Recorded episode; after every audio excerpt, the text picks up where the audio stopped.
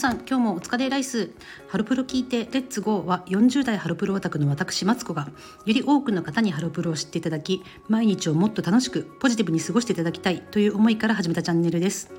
ワーキングマザーのそしてマーケティング部員の視点から子育てに効くヒントやマーケティング的な分析を交えてハロプロについてあれこれ語っていきます。さて本日の明日に生きるハロプロの言葉は陰で支えているのはお父さんお母さんです卒園式はもっと親がフィーチャーされるべきだと思いますという、えーとですね、先日、えー、ビヨーンズの次にもうすぐ出る、えー、フォースシングルのですね、えー、リリースのイベントの一環で行われていた、えー、オンラインサイン会での平井美代さんの発言です。これどういう状況かと言いますとですね、えっと、オンラインサイン会で、えっと、ファンの方があのもうすぐお子さんが卒園式ですとっていう話を書かれてたんですね。で今まで頑張ってたので、えっと、自分にお疲れ様という意味でなんかサインを申し込みましたみたいなこと確か書いたのかなよく覚えてないけどそういった方に対してですね、うん、卒園おめでとうございますということで平井さんがですね卒園式っていうのはもっと今までこう行事とかあの送り迎えとか頑張ったのはお父さんお母さんだから卒園式は本当はあのお父さんお母さんがもっとフィーチャーされるべきだと思いますって言ってたんですね。なんかこの方すごいですよね子育て経験ないのにそういったことまで分かっちゃうっていうのすごいなというふうにあのそのリミスタの、えーと、YouTube の生配信を見ていて思いました。うん、なんかねこういうことをまだ223歳で言えるってすごいなと思いますしまあちょうどね今日とかあの先週末とかが卒園式だったという親御さんも多いのかなと思うんですけど、うん、卒園式泣けますよね。うちも長女の卒園式の時なんだかんだ言ってちょっとうるっときましたけど先生とかもすごく泣いてましたけどねなんか、まあ、子供たちはもうなんかすがすがしく、うん、もうすぐ小学生だみたいな感じで明るい感じなんですけど、うん、なんかやっぱ親御さんはね本当にお疲れ様っていう節目の日ですよね。なんかそれだしもうすぐ次次はもういよいよ小学生かっていうこう期待も感じるって意味でなんかただなんか悲しいだけじゃなくて寂しいだけでもなくてなんか嬉しいも混ざってるすごいあのいいあの涙なんですよね卒園式で流す涙って。うん、なんか平井さんそんなことまで分かってるか分かんないけどこういう言葉をねとっさにかけられるのって素晴らしいなというふうに思いました。えー、この春お子さんの卒園や卒業を迎えられた親御さんの皆さん本当にお疲れ様でした4月からまた楽しみですね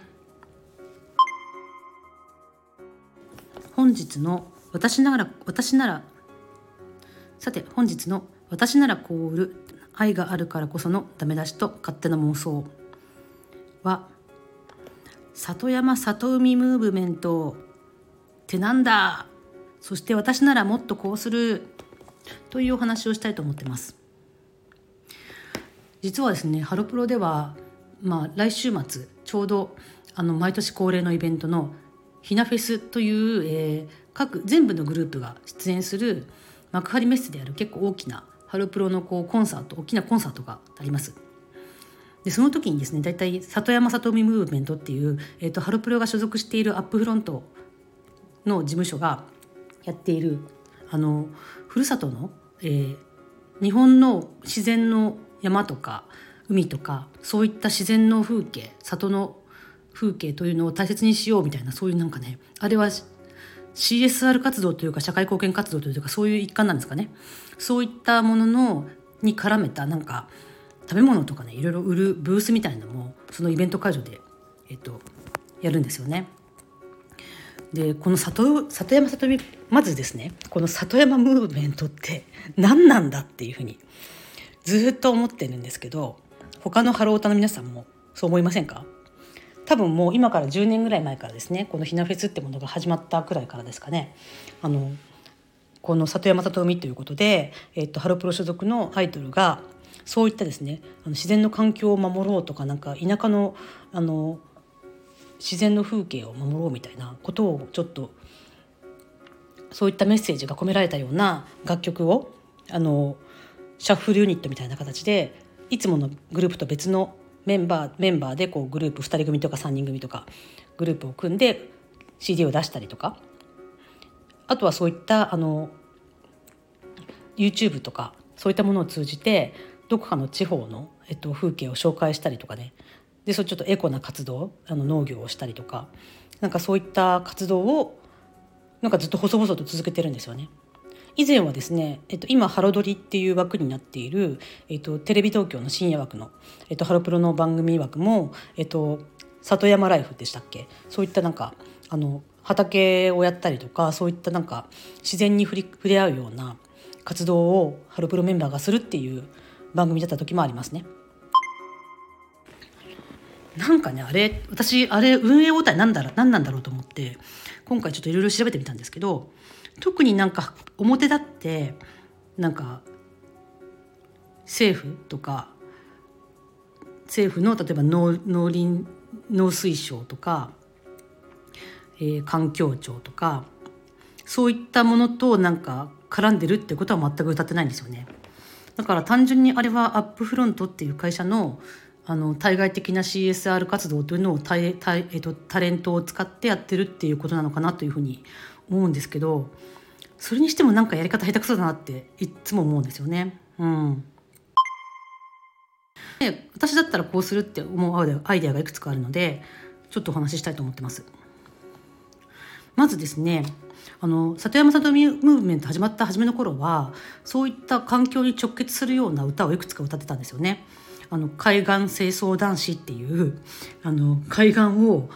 掃除する男の子かっこいいトング片手にかっこいいみたいなね そういう歌を歌ってる歌を歌う曲があったりとかそういうちょっと直接的にあの環境保全を訴えるような曲っていうのがあったんですね。で今今の石田さんとかもそのそのグループに参加したと思うんですけどなんかそういう歌のリリースこうやってもうしなくなっちゃったんですけど里山里ムーブメントのそのイベントのたんびにそういう曲また歌ってもいいしまたメンバーを変えて同じ曲をあの CD とか配信とかで出すとかそういうことをしてもいいのかなっていうふうに思いますね。あと例えばあの富山里海のイベントの時はなんかこうエコみたいなものをもっと意識したもので全部統一する例えば、えっと、販売する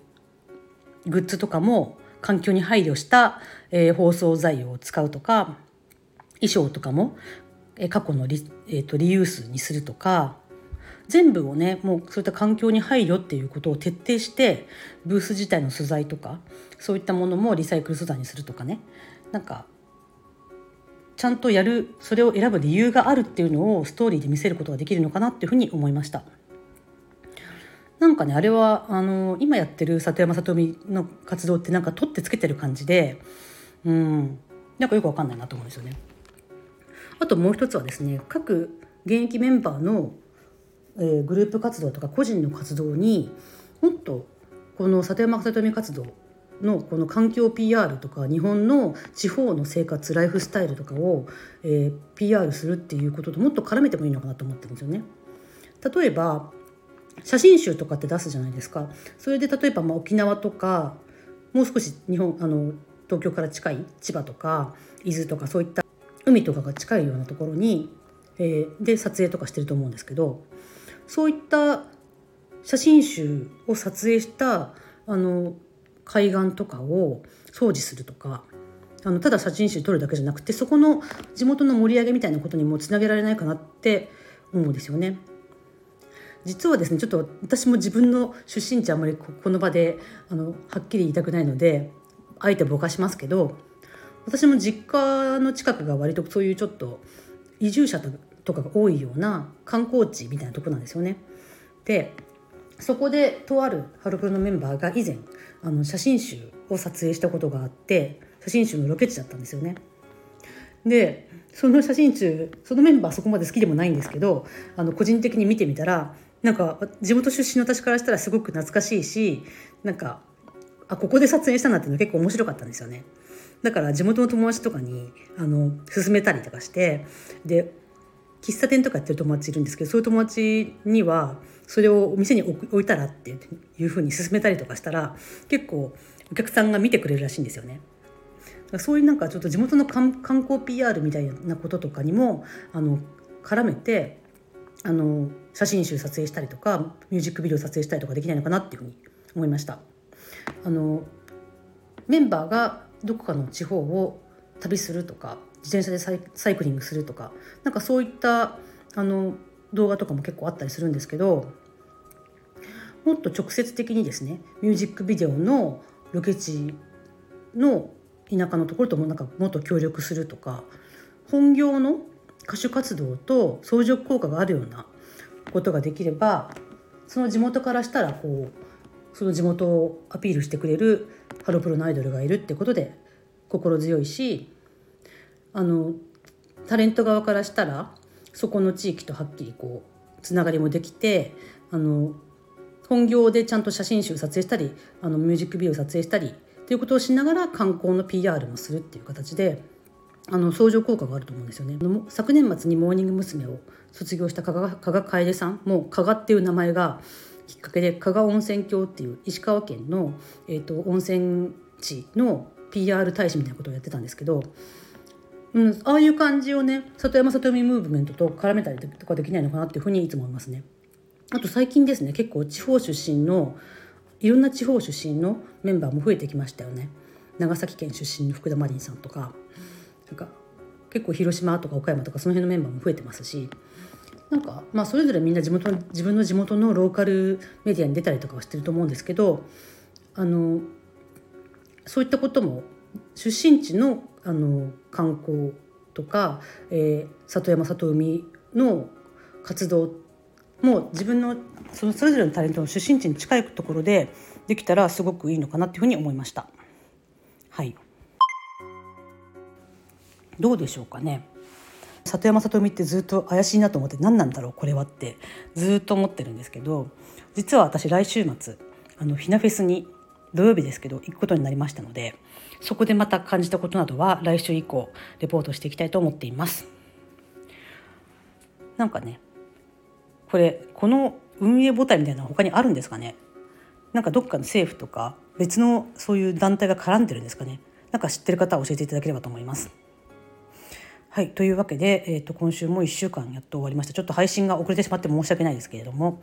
えーと、来週1週間また、えーと、週4回のペースで続けていきたいと思っていますので引き続きよろしくお願いします。では皆さん今週末も頼まっていきましょう。バイバーイ。